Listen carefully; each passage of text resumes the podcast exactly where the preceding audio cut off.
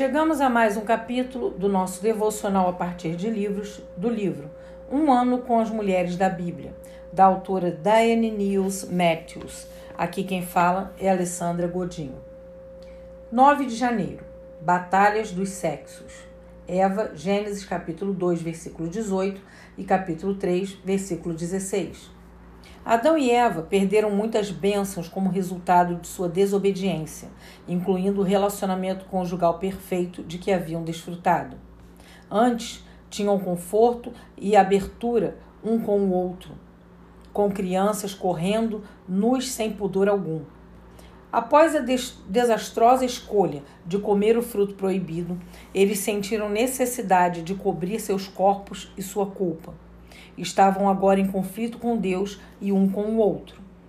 O pronunciamento de Deus, Gênesis capítulo 3, versículos de 16 a 19, indicou que nenhum homem ou mulher jamais seria novamente capaz de alcançar a perfeita harmonia física, emocional e espiritual que Adão e Eva conheceram.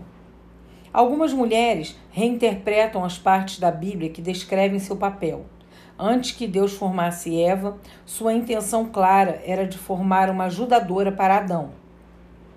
À primeira vista, isto pode parecer como um papel secundário, mas o mesmo termo é usado para referir-se a Deus em vários versículos, como em Salmos capítulo 70, versículo 5 e Salmos 115, versículo 9.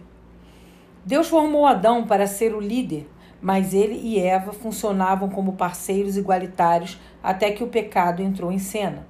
Desde então, homens e mulheres lutam em conflito em seus relacionamentos em vez de desfrutar plenamente a unidade que Deus tinha em mente. O politicamente correto infiltrou-se na igreja, levando muitos a evitarem passagens como Efésios 5, que discutem o projeto de Deus para a família. Versículos sobre submissão parecem ultrapassados e indignam algumas mulheres. A palavra de Deus deixa claro que, ainda que homens e mulheres sejam igualmente importantes, temos papéis diferentes. Quando nos submetemos à liderança de alguém, não estamos nos rebaixando, estamos concordando com o plano de Deus para relacionamentos amorosos e harmoniosos que incluem respeito mútuo. O que chamamos de batalha dos sexos é, na verdade, uma batalha contra a natureza rebelde que herdamos de nossos ancestrais, sujeitando-vos uns aos outros no temor de Cristo. Efésios capítulo 5, versículo 21.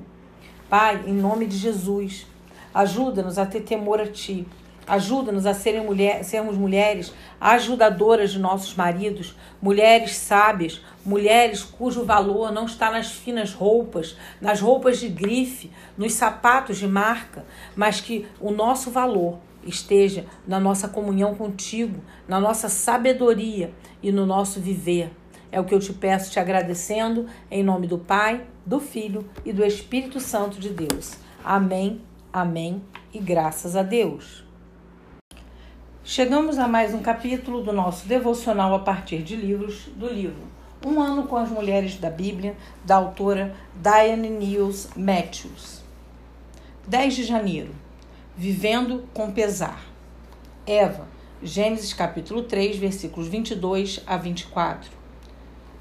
Quando Belinda abriu seus olhos, ela imediatamente sentiu o familiar peso em seu espírito.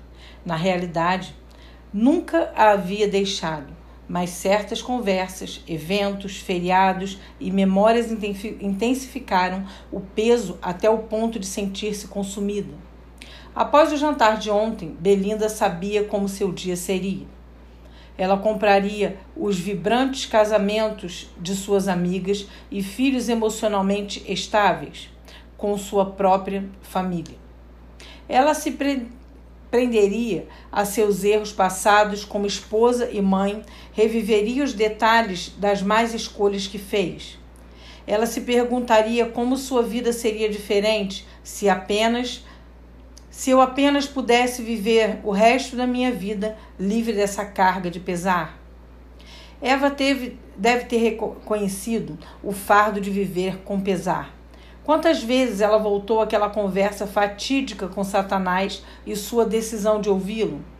Será que não se sentia tomada pela enormidade de consequências e imaginava como sua vida teria sido? Se apenas.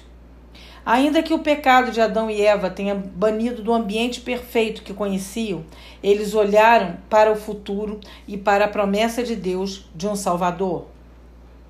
Como mulheres, temos a tendência de reviver uma cena, uma conversa ou decisão várias vezes em nossa mente, por dias, semanas e até mesmo anos. Isso pode ser um benefício se revivermos nossas ações e decisões em oração, pedindo a Deus que nos mostre nossas áreas fracas para que possamos agir de maneira mais piedosa na próxima vez que enfrentarmos circunstâncias semelhantes. Muito, muito frequentemente ficamos presas em culpa e pesar que nos roubam a alegria de viver.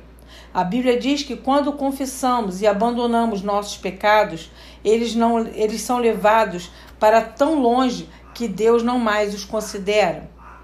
Ele não quer que vivamos com um fardo pesado de tristeza, independentemente do quão escuro nosso passado possa parecer. Se pertencemos a Ele, o futuro se torna brilhante.